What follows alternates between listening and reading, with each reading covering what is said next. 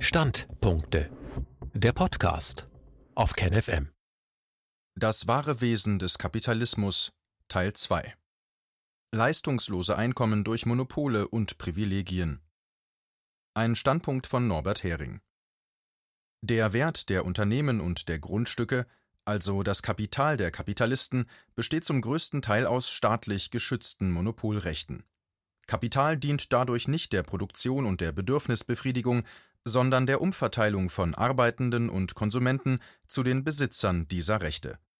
In Teil 1 wurde die These aufgestellt, dass Kapital kein Produktionsfaktor ist, der hilft, Bedürfnisse der Bevölkerung zu befriedigen, sondern das Recht, einen Teil der Produktion für sich zu reklamieren. Diese These wollen wir nun mit Daten unterfüttern. Am deutlichsten ist das bei Grund und Boden, ohne den kein Wohnen und keine Produktion möglich ist. Das ist kein Nebenaspekt. Der Kapitalstock der deutschen Volkswirtschaft von 20 Billionen Euro, wie er vom Statistischen Bundesamt ausgewiesen wird, besteht nur zu 2 Billionen Euro, also einem Zehntel aus Fahrzeugen, Maschinen und sonstigen Ausrüstungen. 9,3 Billionen Euro entfallen auf Wohn- und Gewerbeimmobilien, überwiegend Wohnimmobilien. Der große Rest besteht im Wesentlichen aus geistigem Eigentum und militärischen Waffensystemen. Das bestätigt noch einmal, was wir in Teil 1 gesehen hatten, dass die Produktionsmittel, an die wir denken sollen, wenn von Kapital die Rede ist, einen ganz geringen Anteil an dem ausmachen, was den Reichtum und die Macht der großen Kapitalbesitzer ausmacht. Pacht als Monopolpreis Boden als eine Fläche mit einer bestimmten Lage wird nicht produziert, sondern ist einfach da. Er nutzt sich nicht ab und wird nicht abgeschrieben wie Maschinen und Anlagen, Boden wird vielmehr immer teurer, weil er im Zuge des Bevölkerungs- und Wirtschaftswachstums immer knapper und wertvoller wird. Ein besseres Verständnis der Besonderheiten von Boden kann uns helfen, drängendste gesellschaftliche Probleme anzugehen, wie überhöhte Immobilienpreise, Ungleichheit und stagnierende Produktivität, verspricht Ryan Collins und hat dafür mit Toby Lloyd und Laurie McFarlane das Buch Rethinking the Economics of Land and Housing geschrieben. Der klassische Ökonom Adam Smith kommt in dem Buch mit der Erläuterung zu Wort Die Grundrente ist natürlicherweise ein Monopolpreis. Sie richtet sich nicht danach, was der Besitzer dafür ausgegeben hat oder was er mindestens an Einnahmen braucht, sondern danach, was der Farmer sich leisten kann zu zahlen. Rente bedeutet im Ökonomenjargon leistungsloses Einkommen, etwa im Wort Monopolrente. Der Grundstücksbesitzer vergibt sein Grundstück an den, der bereit ist, den größten Teil des Gewinns abzuführen, den man durch die Bewirtschaftung dieses Grundstücks machen kann. Preis oder Pacht richten sich heutzutage vor allem nach der Lage und danach, welche Nutzungen erlaubt sind. Mit Investitionen der Grundbesitzer haben sie meist sehr wenig zu tun. Wenn eine neue Straße oder S-Bahn gebaut wird, können die Besitzer der erschlossenen Grundstücke den größten Teil des Vorteils in Form höherer Grundstückspreise auf sich ziehen. Wenn die Wirtschaftskraft und die Einkommen in einer Region steigen, profitieren ebenfalls in starkem Umfang die Grundbesitzer. An den Kosten beteiligen müssen sie sich meistens nicht nennenswert. Bevor jetzt die Hausbesitzer aufschreien, die ihr Heim teuer und mit einer hohen Hypothek gekauft haben, sei betont, ja, es stimmt, die Banken und die Mechanismen des Kapitalismus sorgen dafür, dass diejenigen, die nicht schon reich sind, sondern den Finanzsektor brauchen, um Hausbesitzer zu werden, nur mit Glück und in begrenztem Umfang zu den Profiteuren des Systems zählen. Sie müssen in Form hoher Kaufpreise, Zinsen und Zinseszinsen so viel an die Vorbesitzer und die Banken bezahlen, dass sie zumindest lange Zeit vom Lebensstandard her eher zu den Armen gehören als zu den Reichen. Aber diese Gruppe macht nicht das Gros des Grundbesitzes aus. Sie ist eher der politische Schutzwall vor den großen Vermögen, der dazu dient, Steuern auf Grundbesitz und Vermögen abzuwehren. Schon die klassischen Ökonomen wie Adam Smith erwarteten und fürchteten, dass ein immer größerer Anteil der Wachstumsdividende an die Grundbesitzer gehen würde. Steigende Mieten und Pachten würden die Löhne und Produktionskosten nach oben treiben und die wirtschaftliche Entwicklung bremsen. Für Marx war die Lösung klar Verstaatlichung.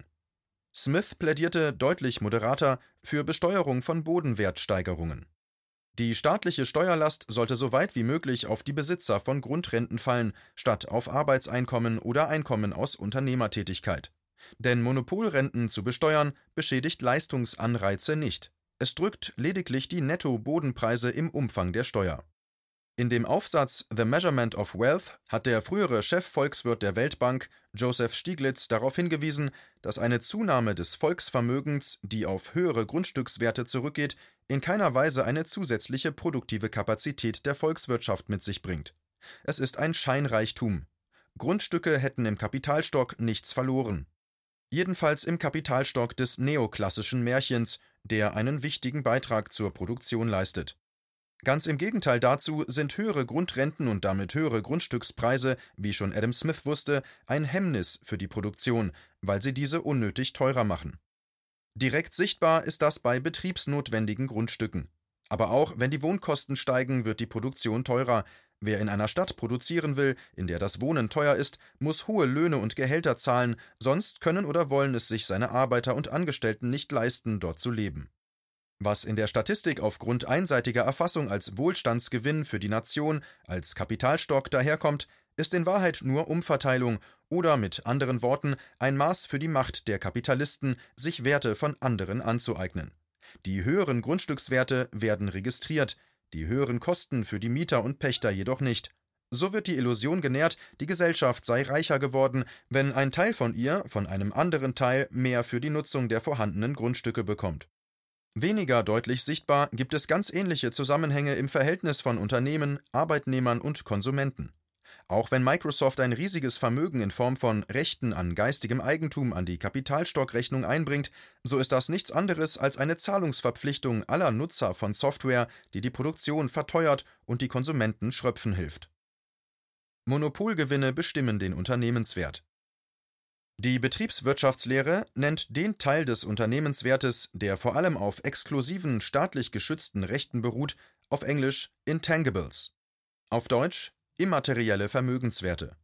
Die Volkswirtschaftslehre hat auch einen Namen für den Anteil, den Marktmacht am Kapitalwert eines Unternehmens ausmacht.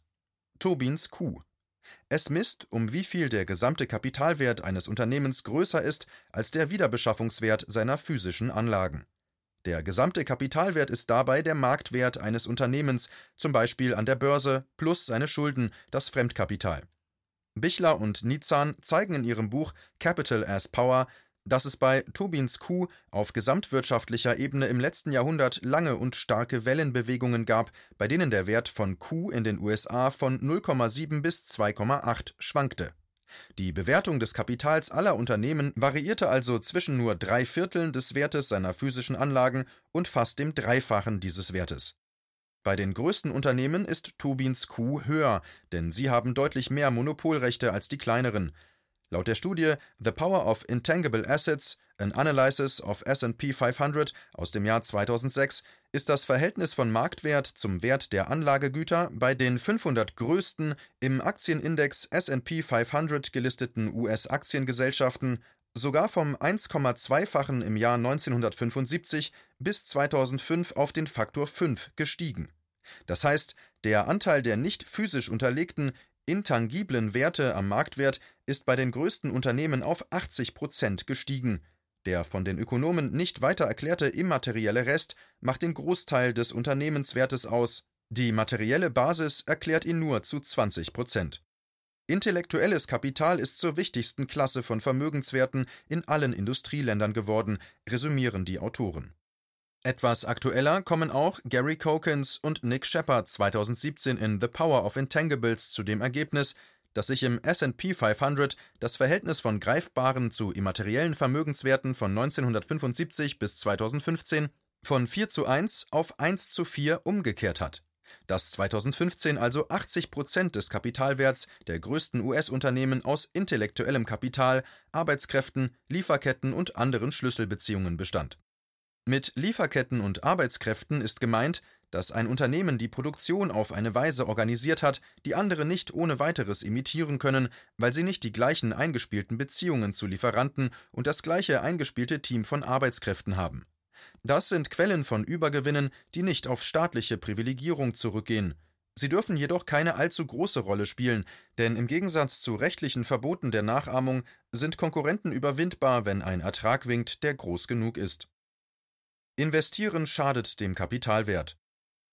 Auf der Suche nach den Ursachen für die starken Schwankungen des Anteils der immateriellen Werte am Unternehmenswert stellen Bichler und Nitzan fest, dass sich die Unternehmenswerte und der Wert der physischen Anlagegüter tendenziell in gegenläufige Richtung bewegen. Wenn viel investiert wird und der Anlagenwert entsprechend hochgeht, sinkt tendenziell die Bewertung der Unternehmen am Kapitalmarkt. Wenn dagegen wenig investiert wird, steigt der Unternehmenswert. Zum gleichen überraschenden Ergebnis kamen auch drei US-Ökonomen, die im Fachaufsatz How the Wealth Was Won untersuchten, welche Faktoren in den beiden Perioden 1952 bis 1988 und 1989 bis 2017 den Börsenwert amerikanischer Aktiengesellschaften nach oben getrieben haben. In der früheren Periode waren die Produktionssteigerungen hoch und der Anstieg der Aktienwerte gering. In der zweiten Periode wurde die Produktion viel weniger ausgeweitet, aber die Börsenwerte der Unternehmen schossen nach oben. In Zahlen ausgedrückt, in den 29 Jahren von 1959 bis Ende 1988 stieg die Wertschöpfung aller US-Unternehmen außerhalb des Finanzgewerbes inflationsbereinigt um 4,5 Prozent pro Jahr, in den folgenden 29 Jahren nur noch etwas mehr als halb so stark um 2,5 Prozent. Der Börsenwert all dieser Unternehmen stieg dennoch oder gerade deswegen in der aktuellen Periode mit 8,4 Prozent pro Jahr fast doppelt so stark wie in der früheren mit 4,5 Prozent. Die drei Ökonomen stellen fest, dass sich die Wertsteigerungen der Unternehmen bis 1988 statistisch zu 92 Prozent mit einer steigenden Wertschöpfung erklären ließen. In den letzten knapp drei Jahrzehnten nur noch zu einem Viertel. Mehr als die Hälfte des Wertzuwachses sei dagegen durch Umverteilung ökonomischer Renten geschaffen worden. Zu Deutsch, die Konsumenten müssen höhere Margen der Unternehmen finanzieren, die Arbeitnehmer bekommen einen geringeren Anteil an der Wertschöpfung ihres Unternehmens. Jeweils 11 Prozent der Wertsteigerung gingen auf zwei weitere Faktoren zurück. Gewinnmargen werden immer größer. Diese Ergebnisse passen zu einer jüngeren wissenschaftlichen Literatur, die einen starken Anstieg der Gewinnmargen großer Kapitalgesellschaften vor allem in den USA, aber auch in Europa dokumentiert. Der Kontrast von kräftigem Gewinnanstieg und schwacher Wirtschaftsentwicklung kann erklären helfen, warum die Unternehmen trotz der hohen Gewinne und niedrigen Zinsen wenig investieren. Zwei Weltbank-Ökonominnen haben mit dem Aufsatz The Rise in Corporate Saving and Cash Holding in Advanced Economies gezeigt, dass Treiber dieser für die Lehrbuchökonomie rätselhaften Entwicklung vor allem die größten Konzerne sind, deren Gewinne seien unter anderem wegen sinkender Steuerlast, sinkenden Zinsausgaben und einer sinkenden Lohnquote gestiegen. Da die Kapitaleinkommen viel stärker konzentriert sind als die Arbeitseinkommen und weil die Sparquote der Reichen hoch ist, sei nicht erstaunlich, dass die Nachfrage der Haushalte dadurch eher lahmte. Bei geringer Nachfrage sind typischerweise auch die Investitionen gering. Auch ein illustres Forscherteam, darunter David Orter, John Van Reenen und Lawrence Katz, hat kräftige Indizien für die These vorgelegt, dass die zunehmende Marktmacht weniger Superstar-Unternehmen, vor allem in den USA, zu steigenden monopolistischen Gewinnen führt und im Gegenzug den Anteil der Arbeitnehmer an der Wertschöpfung drückt. Im Aufsatz The Fall of the Labor Share and the Rise of Superstar Firms der im renommierten Quarterly Journal of Economics erschienen ist, zeigen sie, dass wenige große Unternehmen mit hohen Gewinnquoten immer größere Marktanteile auf sich vereinen. Sie verdrängen dabei Unternehmen, in denen den Beschäftigten ein höherer Anteil an der Wertschöpfung zufließt. Je stärker in einer Branche die Konzentration der Marktanteile zunimmt, desto stärker geht die Lohnquote zurück, weisen sie nach. Traditionell haben Branchen und Unternehmen mit hohen Gewinnen auch besonders hohe Löhne bezahlt, das wirkte früher dem Absinken der Lohnquote in solchen Branchen und Unternehmen entgegen. Weil die Konzerne aber zunehmend die arbeitsintensiven Tätigkeiten an Zulieferer im billigen Ausland auslagern, Zeitarbeitsfirmen nutzen oder Werkverträge mit Selbstständigen abschließen, schaffen sie es, den früher üblichen Lohnauftrieb auf eine kleine Kernbelegschaft zu begrenzen. Für die Besitzer der Unternehmen und der Unternehmensanleihen, die Kapitalisten, ist nicht entscheidend, wie viel produziert und konsumiert wird, sondern wie hoch die heutigen und künftigen Erträge sind und wie die Börse diese Erträge bewertet. Der erste Teil, wie viel Gewinn man mit einer gegebenen Ausstattung an Produktionsmitteln erzielen kann, heißt Marktmacht. Wenn die Unternehmen die Gewinnmargen steigern können, indem sie mit Hilfe der Politik ihre Preisaufschläge steigern und die Gehälter und Löhne drücken, dann tut das zwar Produktion und Absatz gar nicht gut, denn die Menschen haben dann weniger Geld zur Verfügung, aber den Gewinnen tut es gut. Damit die Politik dabei hilft, wird sie von den immer reicheren Unternehmen mit finanziellen Zuwendungen, einträglichen Nebenjobs und einem immer größeren Heer immer besser bezahlter Lobbyisten umzirzt. Die Hilfe besteht dann darin, die Regeln der Wettbewerbspolitik zu lockern und weniger strikt durchzusetzen und die Arbeitnehmerrechte abzubauen.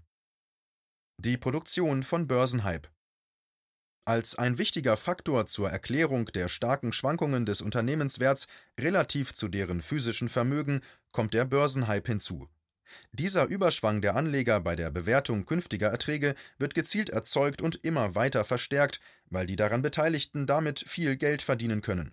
Man erinnere sich nur an den Hype um die Telekom-Aktie und die am neuen Markt gelisteten Unternehmen während der Dotcom-Blase Ende der 1990er Jahre, als die Bewertung von allen Unternehmen, die irgendetwas mit Telekom oder Digitalem zu tun hatten, in absurde Höhen schossen. Am bekanntesten ist das Beispiel Telekom, deren völlig überteuerte Aktien mit großen Werbekampagnen an Mann und Frau gebracht wurden. Man kaufte, weil die Kurse stark stiegen und man auf weitere Kurssteigerungen setzte, angetrieben von euphorischen Managern, Analystenstudien und Medienberichten.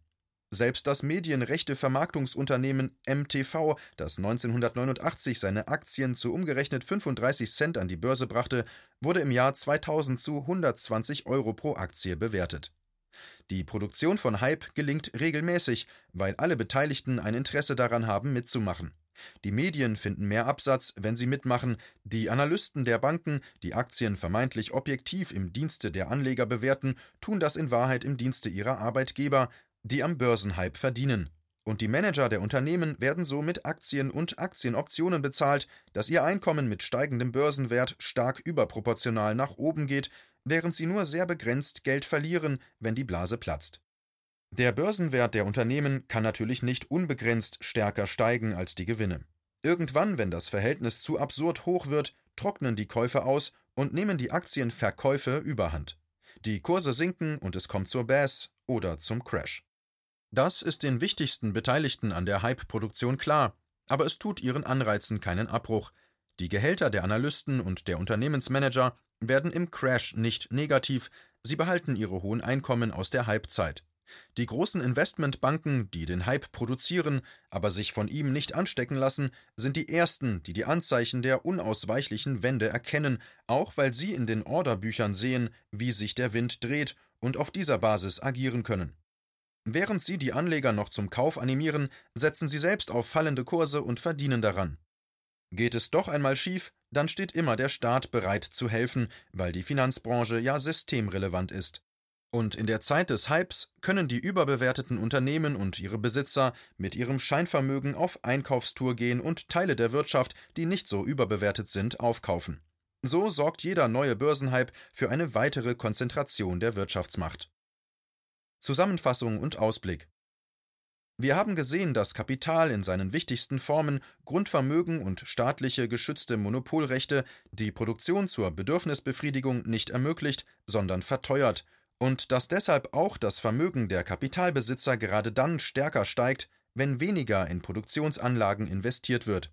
Außerdem haben wir gesehen, wie verschiedene Akteure zusätzlich daran verdienen, börsengehandelte Kapitalwerte durch die Produktion von Hype nach oben zu treiben.